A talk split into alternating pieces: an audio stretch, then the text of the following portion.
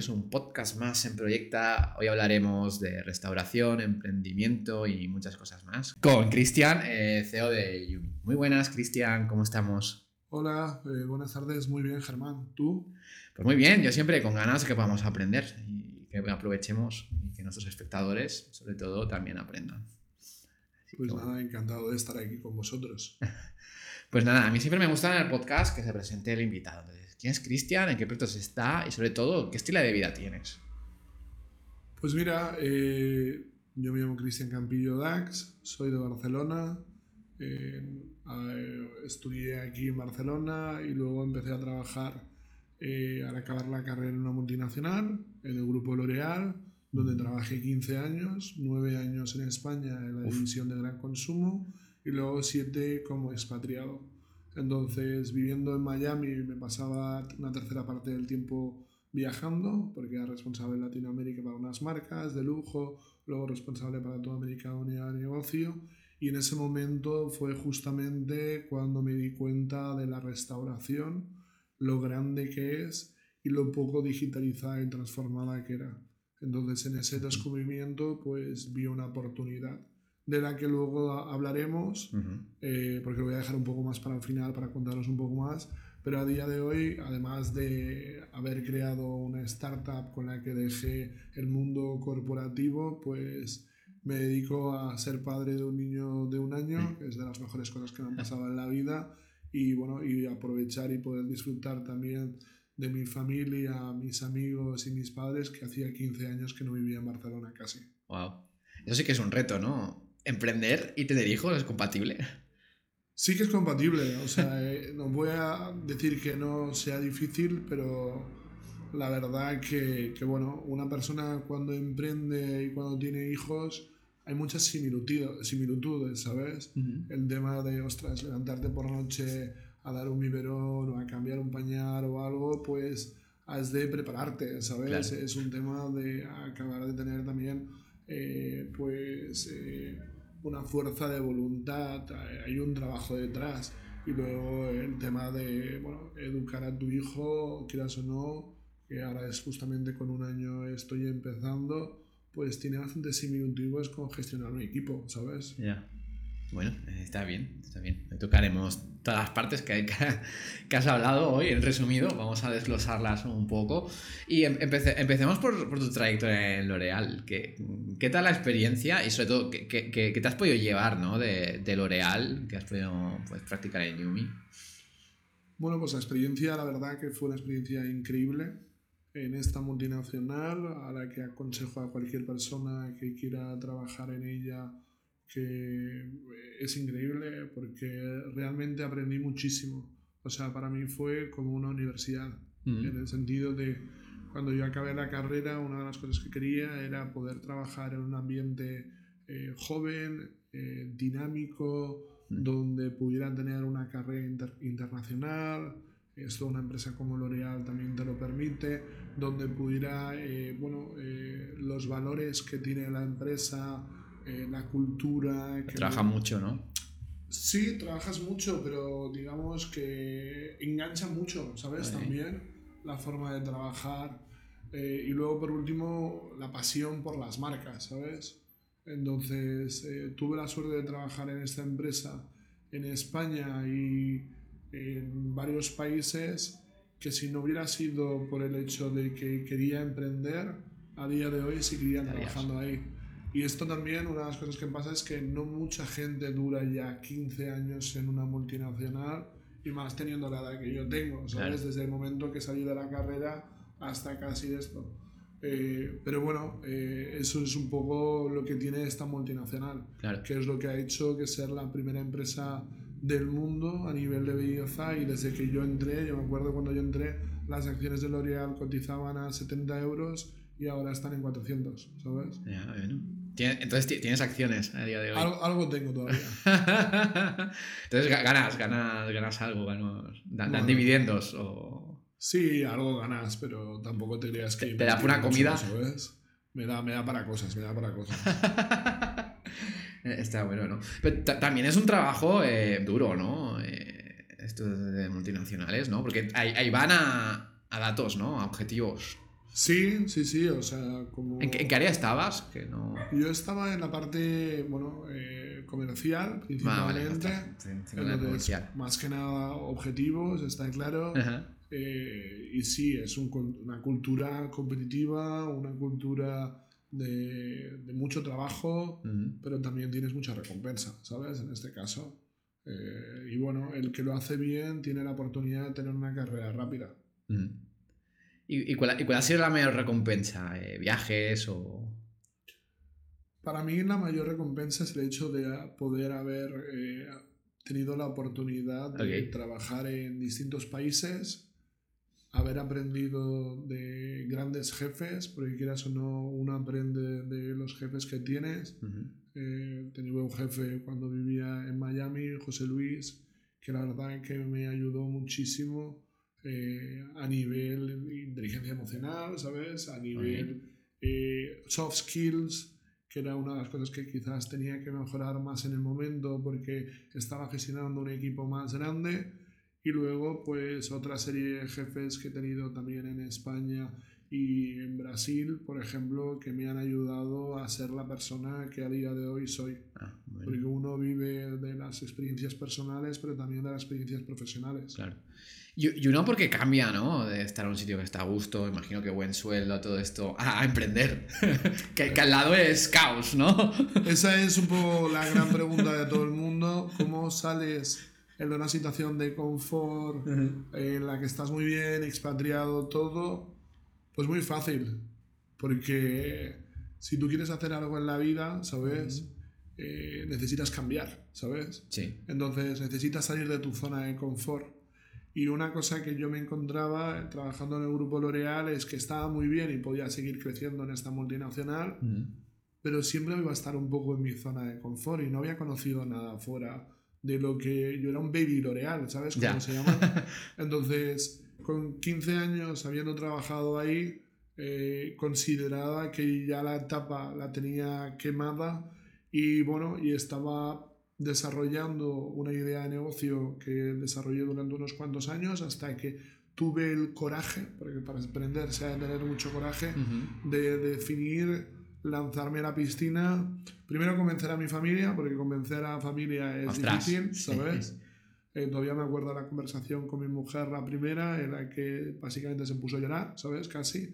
Eh, no porque no lo veía, sino porque, ostras, es un cambio muy, muy grande, ¿sabes? En este Claro. caso. Te, te cambia incluso hasta la vida, tu, tu nivel de vida. Literalmente, Sí. literalmente. Obviamente, cuando tú eres, trabajas en una multinacional, tienes un ritmo de vida X, cuando Ujú. emprendes, tú que has sido emprendedor, pues al principio cero, ¿sabes? Sí. En este caso, vives de tus ahorros, luego poco a poco vas consiguiendo pues un salario, vas consiguiendo inversores, pero no deja de ser eh, una travesía que al principio necesitas tener mucho estómago. Entonces yo decidí emprender, mira, una de las cosas que me decía a mí mismo es que es uno, dos, tres años de tu vida. Si vamos a vivir 75, 80 años, por decirlo de una manera, no es nada, ¿sabes? ¿Qué es arriesgarte y salir del mundo corporativo uno, dos, tres años y lanzarte a la piscina? ¿Qué es lo peor que te puede ir? Que no te salga. Pero si no te sale, siempre puedes volver al anterior. Y si no te sale, puede que vuelvas o al anterior o a otra cosa, o eso te lleve a otra cosa, Claro. ¿sabes? Pero con una experiencia y un bagaje mucho mayor. Y hoy en día, se, digamos que se valora mucho a los valientes, ¿sabes? A los que se arriesgan, a los que apuestan, a los que intentan desarrollar algo. Equivocarnos, nos vamos a equivocar muchas veces. Entonces, hay gente que no triunfa en su primera startup, que triunfa la segunda, triunfa la tercera, pero hay que saberse levantar, ¿sabes? Sí, sin duda. ¿Y te, y, y te costó hacer este cambio? Porque es, es un ritmo, es un nivel diferente, ¿no? El, el emprender al día a día de una multinacional. ¿Cómo, cómo, ver. cómo afrontaste ese cambio? Una cosa que, que hace una multinacional como L'Oreal, ¿sabes? Ujú. es te prepara, ¿sabes? Entonces Vale. te prepara para la complejidad. Yo en la última posición que tenía en Brasil tenía 13 personas debajo mío, ¿sabes? Entonces eso ya me preparó para un ambiente más complejo. En la anterior posición a esta era responsable de toda América para eh, una unidad de negocio. Entonces tenías que entrar en el macro, pero al mismo tiempo en el micro detalle. Tenías que tomar decisiones no con el 100%. Yo me acuerdo de mi jefa que me decía que tenía que tomar decisiones con el 70%. Ahora con startups con menos, está claro, ¿sabes? Pero eso ya te prepara para gestionar un equipo y una barra de complejidad. Lo que está claro es que empezar algo de cero, yo no tenía ni idea, ¿sabes? Ya. Y en este caso, pues tuve que apoyarme primero en Orion Universal, que era una aceleradora con la que empecé a trabajar y ellos me ayudaron en el proceso inicial y luego pues eh, a través de Anti Ventures que justamente entraron en la ronda Presid y ellos me ayudaron pues a guiar un poco el barco porque yo puedo ser eh, un fantástico eh, trabajador corporativo pero necesito adaptarme y conocer ¿sabes? De qué manera se trabaja. Y ahí la forma de hacerlo es, pues, obviamente eh, a través de leer, escuchando podcasts, está claro, eh, aprendiendo eh, de, cualquier manera, pero también a través de tutores, mentores, ah, coaching, ¿sabes? Alguien que te acompañe en este, en este camino. este camino y te dé, ¿sabes? A día de hoy, pues todavía sigo teniendo reuniones con Orion Universal, cada X, con Antai, cada menos, no digo cada semana, pero casi, ¿sabes? En el que hacemos puntos y ellos me ayudan en, ciertos procesos. Y que, vieron en ti, ¿no? Tanto Orion como Antai. Porque apostaron por tu talento. Bueno, primero lo que ven es un perfil diferente, o sea, un perfil de una persona del corporate que tiene 15 años de experiencia, que ha tenido una buena trayectoria profesional, un buen currículum y que ha decidido tirarse a la piscina y apostar por un proyecto en el que, bueno, eh, ellos, de la misma manera que lo veo yo, también lo ven ellos. Porque ven que hay una digitalización muy baja en el mundo de la restauración y el potencial es muy grande. Entonces, eh, apuestan en la persona, luego obviamente apuestan en el equipo y apuestan en el sector, ¿sabes? En el que están. Si no hubiera una de las tres cosas, pues a lo mejor no se tirarían o a lo mejor sí, ¿sabes? Y, y, en, Cristian, en, Orión, eh, ¿fuiste con un PDF o ya tenías métricas cuando, cuando fuiste con la propuesta? Mira, en Orion fue en julio del 2020, 2020 o 2021. 2021, ¿vale? Julio de 2021, en este caso, no, julio de 2020. Ahí presenté un PowerPoint. Un PowerPoint. Exacto. Y te aceptaron. Entonces, es una aceleradora. Ya. Eh, ellos aceptaron, le gustaron me ayudaron a desarrollar, a buscar primero el primer estudio de desarrollo para desarrollarme, ayudarme en la parte de marketing, ayudarme a buscar un cofundador, ayudarme en la parte de constitución de una empresa. Yo vivía en Brasil, ¿eh? En aquel ah, momento. Ah, encima de Brasil. Es que eso es lo que no te he contado. Yo empecé a emprender eh, viviendo en Brasil. Ah, y me levantaba cada día a las 3 y media de la mañana. De 3 y media de la mañana a 9 trabajaba justamente en organizar la idea de lunes a viernes en Yamin y luego de 9 a 9 en el grupo L'Oreal, en el que teníamos de 200 personas. Entonces, ellos me ayudaron en esta primera parte inicial, desarrollar un MVP, buscar. Lanzamos el primer MVP en enero, eh, finales de enero del 2021. Ok. Wow. y ahí yo fui el que invirtió, o sea, los primeros 100.000 euros los puse yo en mi bolsillo. Ah, bien. Vale. Entonces, porque también una cosa que cualquier inversor antes de ponerse, poner dinero a apostar en esto, quiere ver aquello de skin on the game. Entonces, que tú apuestas, ¿no? Exacto, que tú apuestas, yo lo tenía muy claro, invertí y me equivoqué. y digo que me equivoqué porque lancé un pedir y pagar y lo lancé pronto, ¿sabes? Ya. Y lo lancé mal. Y lo lancé de una manera que, bueno, no es que lo lancé mal, aprendí. ¿Por qué digo que lo lancé pronto? Porque cuando yo lo lancé no había nadie que hacía pedir y pagar. Era un momento en el que yo hablaba al restaurante de pedir y pagar y le sonaba pues a demasiado moderno, ¿sabes?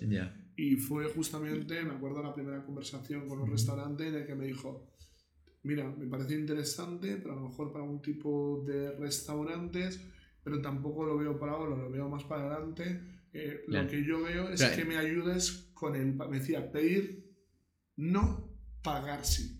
¿no tienes algo para ayudarme con el pago? Ya.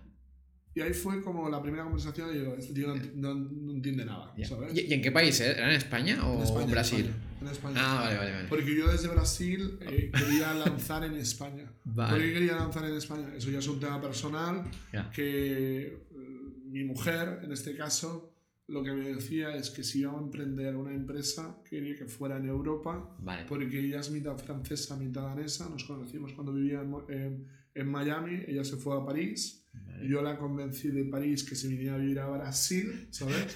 Y, entonces Y la dijo- próxima era ya. Me dijo la próxima, ¿sabes? Europa.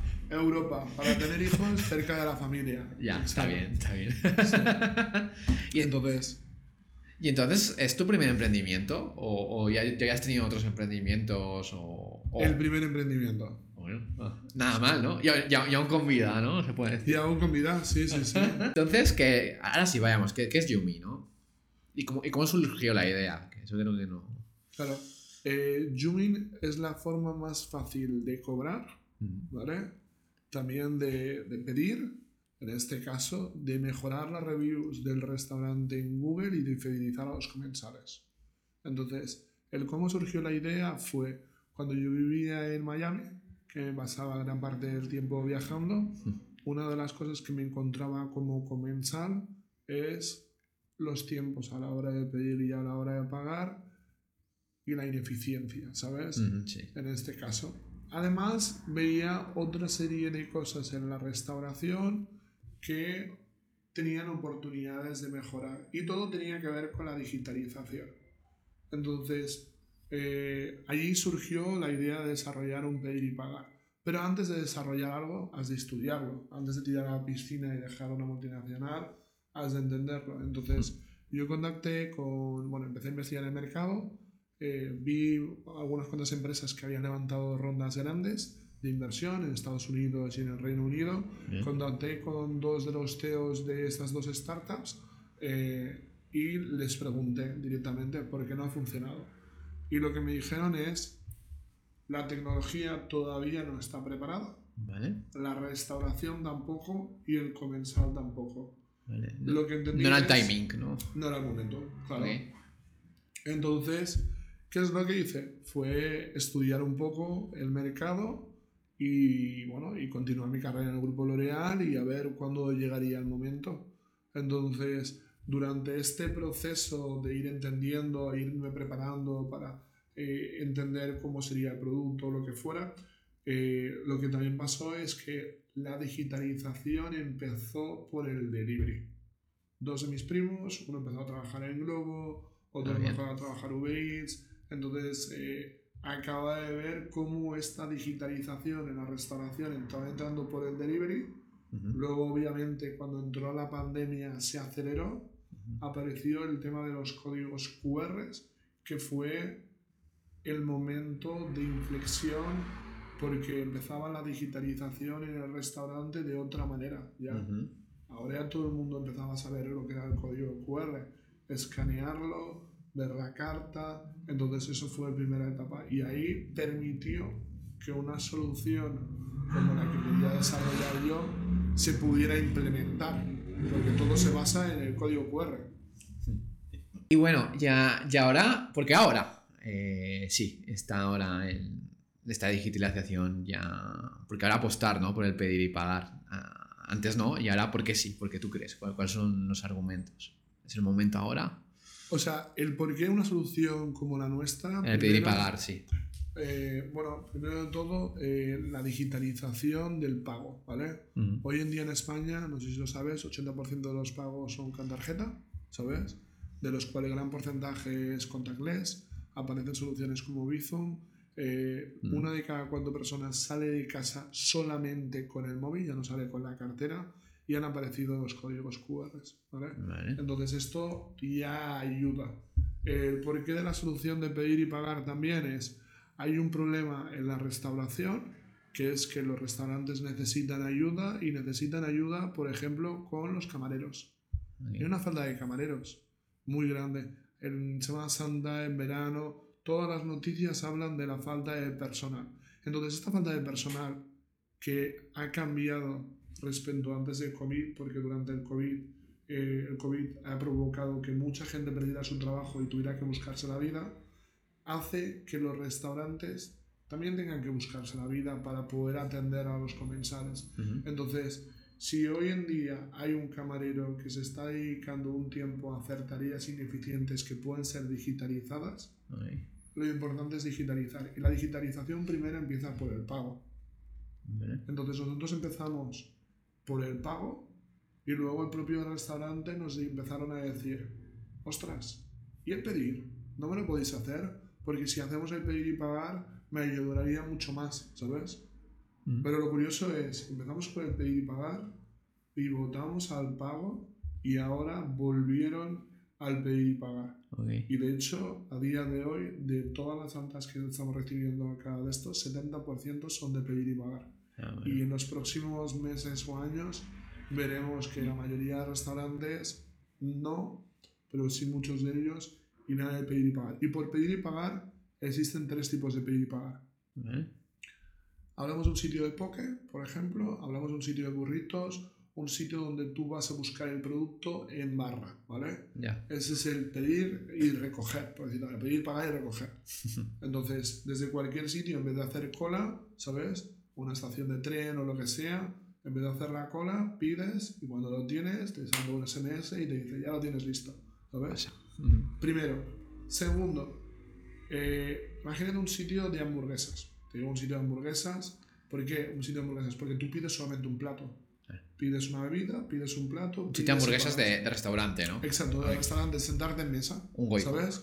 Por ejemplo. Entonces, generalmente tú pides un plato, ¿sabes? Pides y pagas.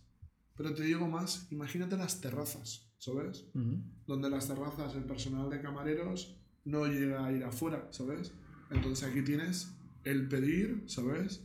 Y pagar para también dar una tranquilidad a los dueños de la terraza, ¿sabes? A los dueños del local. El que está fuera ya ha pedido, ha pedido y ha pagado. Ya me olvido, ¿sabes? Entre comillas. Y si quiere otra cosa, vuelve a pedir y pagar. Con que el pagar es un clic, ¿sabes? Imagínate cuando compras en Amazon, que es un clic. Pues es igual, simplificas. Y luego, lo último y la gran novedad va a ser el pedir ahora y pagar después.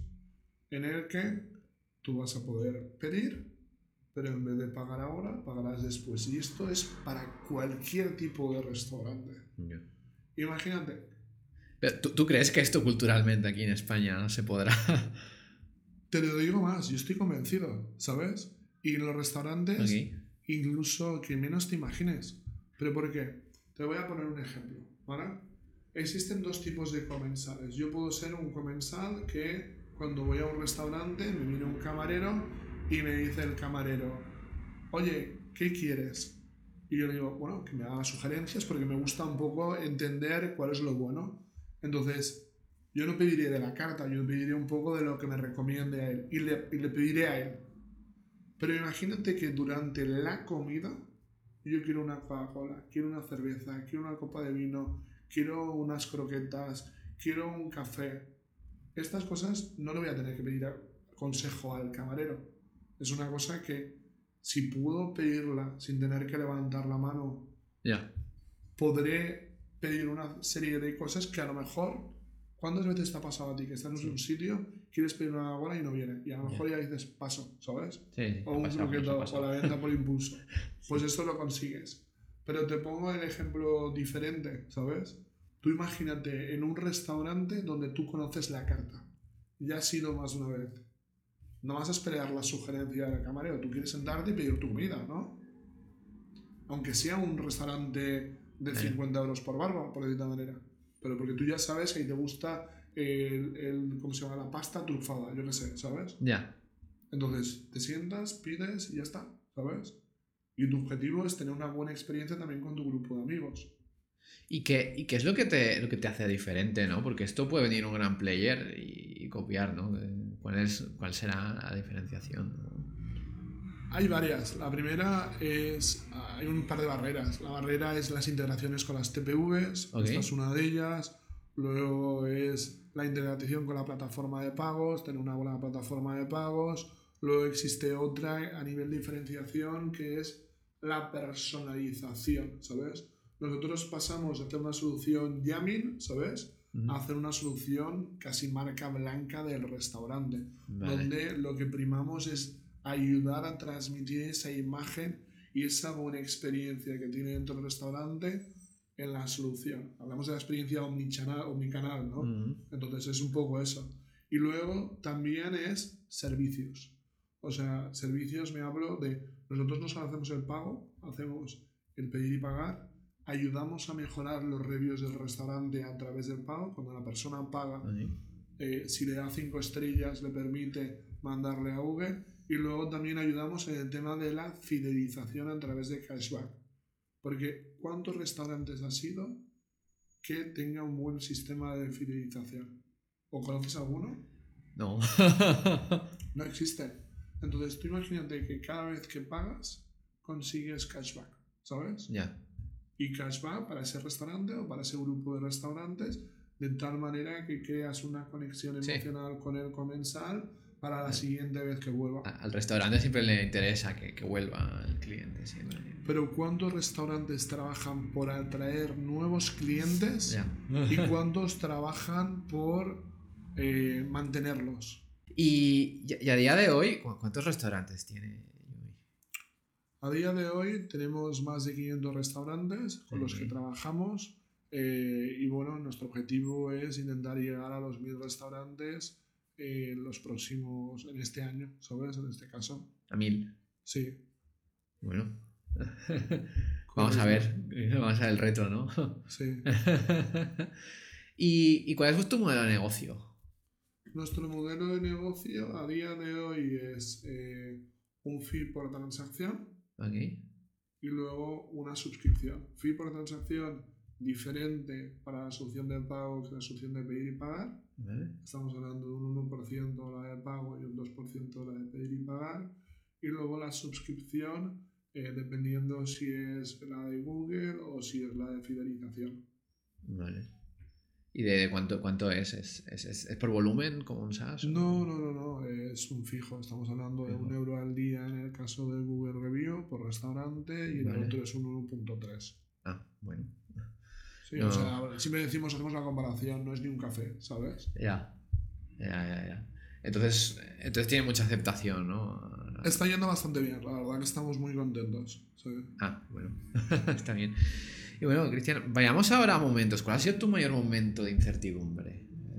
Pues la ronda anterior. La ronda, ¿por qué?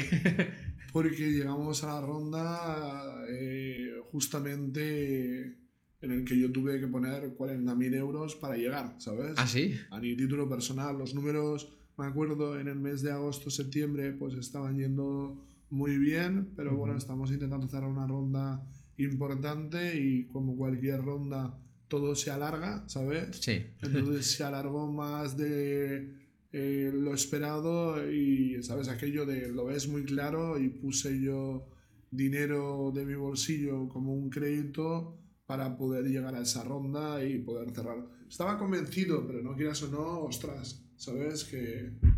Sí, sí, siempre, siempre duele, pero, bueno, eso es que estás apostando por tu negocio, ¿no? Al final del día. Claro, claro. Entonces ese, ese momento fue un punto de inflexión, pero también aquello de trust in the process, ¿sabes? Eh, confía en el proceso, que bueno, el trabajo eh, se acaba saliendo la recompensa, ¿sabes? Sí. ¿Y se están llegando ahora los objetivos con, con esta ronda? Está yendo bien, sí. Y la verdad que cada vez hay más restaurantes interesados en la solución. Y eso, pues bueno, eh, solo es el comienzo porque estamos hablando de un mercado en el que hay más de 300.000 locales, en el que hay más de 90.000 restaurantes, nosotros no nos enfocamos solamente a restaurantes, ahora también es bares, discotecas, hoteles, entonces otro tipo eh, de negocios y la realidad es que, que bueno, yo creo que esto es solo el comienzo. Ah, bueno, entonces se va a necesitar un buen equipo, ¿no? Para todo eso, para cada nicho sobre todo. Sí, bueno, el equipo es fundamental. Sin el equipo no se hace nada, ¿sabes? Nosotros tenemos la suerte de que tenemos un super equipo, ¿sabes? Eh, somos a día de hoy eh, unas 16 personas. Eh, estamos contratando ahora también un CPO porque ahora la parte de producto es fundamental y es una de las cosas que necesito un poco salirme con una persona más experimentada, ¿sabes? Para que gestione con el equipo tech y el equipo de producto. ¿Cómo montáis los equipos normalmente? ¿Cómo montamos los Sí, equipos? ¿qué, qué tenéis, qué tenéis? ¿Alguien que sea más senior y luego, luego gente junior? Bueno, eh, a, nivel de equipos está el CTO, que tiene su equipo en el que está dividido en dos, el equipo Ahí. de desarrollo y el equipo de integraciones. Luego está la persona de producto, que ahora vamos a poner un CPO encima. Luego tenemos al equipo de operaciones, en el que se divide en dos, account manager y la parte de onboarding, que es la parte de conexiones. Luego está el equipo comercial y luego el equipo de marketing. Eh, bueno, va- vayamos eh, a- vayamos otro extremo. ¿Cuál ha sido tu mayor momento de, de- de felicidad o, o que te hayas sentido más orgulloso? Pues el momento que me he sentido más orgulloso creo que fue el momento que me atreví a dejar L'Oreal, ¿sabes? En este caso. No porque fuera el, el mayor éxito que había conseguido, sino mirándolo para atrás, me costó mucho tomar esta decisión, ¿sabes? Mm, Entonces, gracias a ello, yo creo que ha sido el inicio de algo muy bonito, ¿sabes? No te arrepientes entonces, ¿no? A día de hoy. No, no me arrepiento porque Bien. esto es como haber hecho un máster, ¿sabes? Ya. En potencia. Bueno, está bien.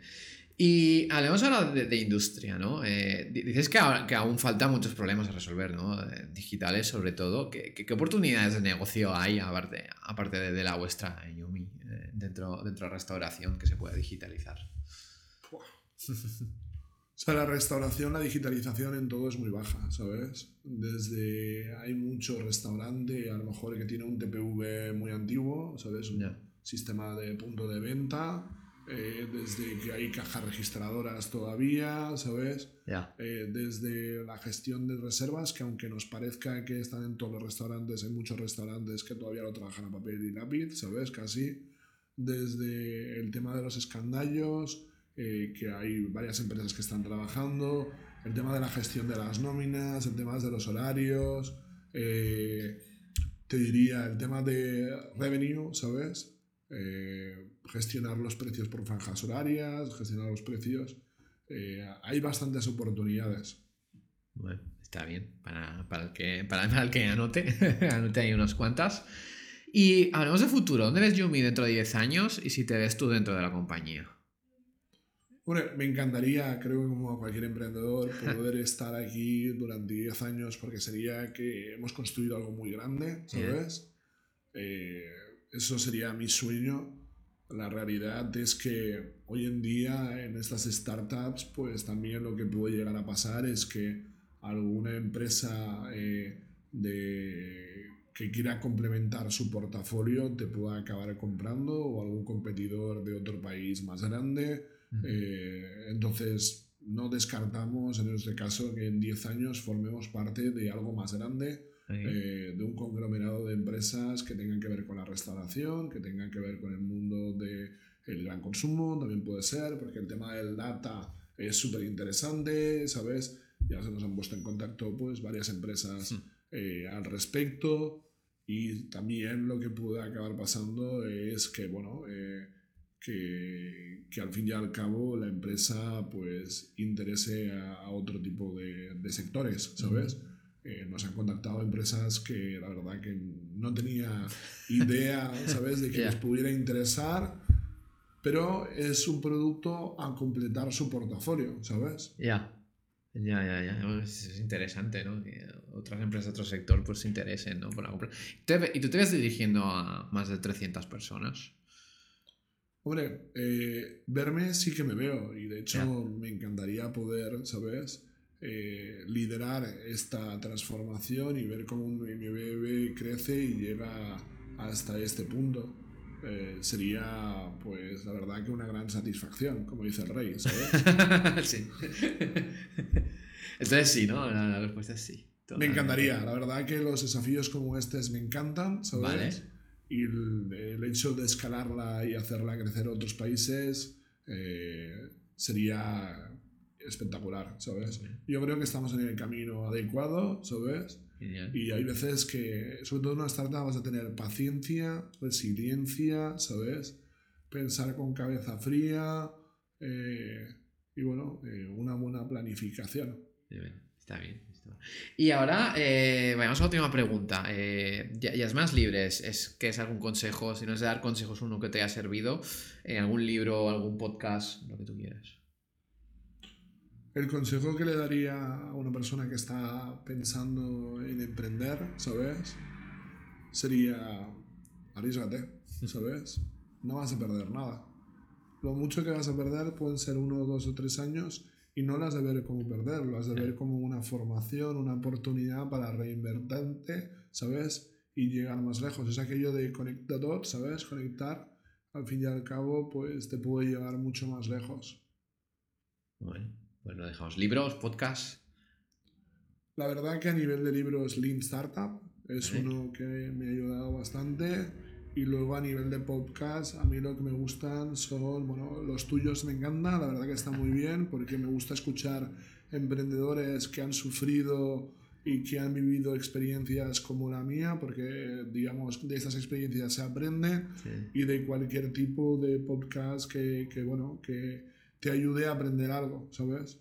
También me gusta mucho eh, escuchar, eh, digamos, eh, a gente que ha tenido experiencia también incluso en grandes multinacionales para el tema de liderazgo, de gestión de personas, de inteligencia emocional, ¿sabes? De soft skills, de formación, para poderme preparar yo también como, como, Mm. Como uno más del equipo, ¿sabes? Ujú. Sí, sí, sí, está bien.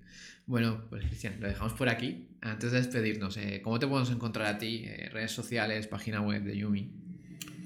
Me podéis encontrar en LinkedIn y bueno, y también en nuestra web eh, en jamming.com. Genial. Doy fe que se encuentra por LinkedIn y contesta. Intento contestar a todo el mundo, la verdad. sí se puede, ¿no? Porque a veces Sí, ya es un nivel verdad. que, que es imposible. Bueno, pero a los todo depende, ¿eh? Si te Sí, venden obvio. cosas, pues ya es más difícil, sí, sí, pero obviamente. a otra gente por educación, aunque eh, ahora no pueda, pues siempre me gusta ayudar. Bueno, está bien, está bien eso. Pues nada, recordad a la gente que os ha gustado este podcast, que lo compartáis con otro emprendedor y nada, seguiremos de cerca el camino de Yumi, hacia dónde va. Muchas gracias, un placer estar aquí con vosotros. Venga, hasta la próxima.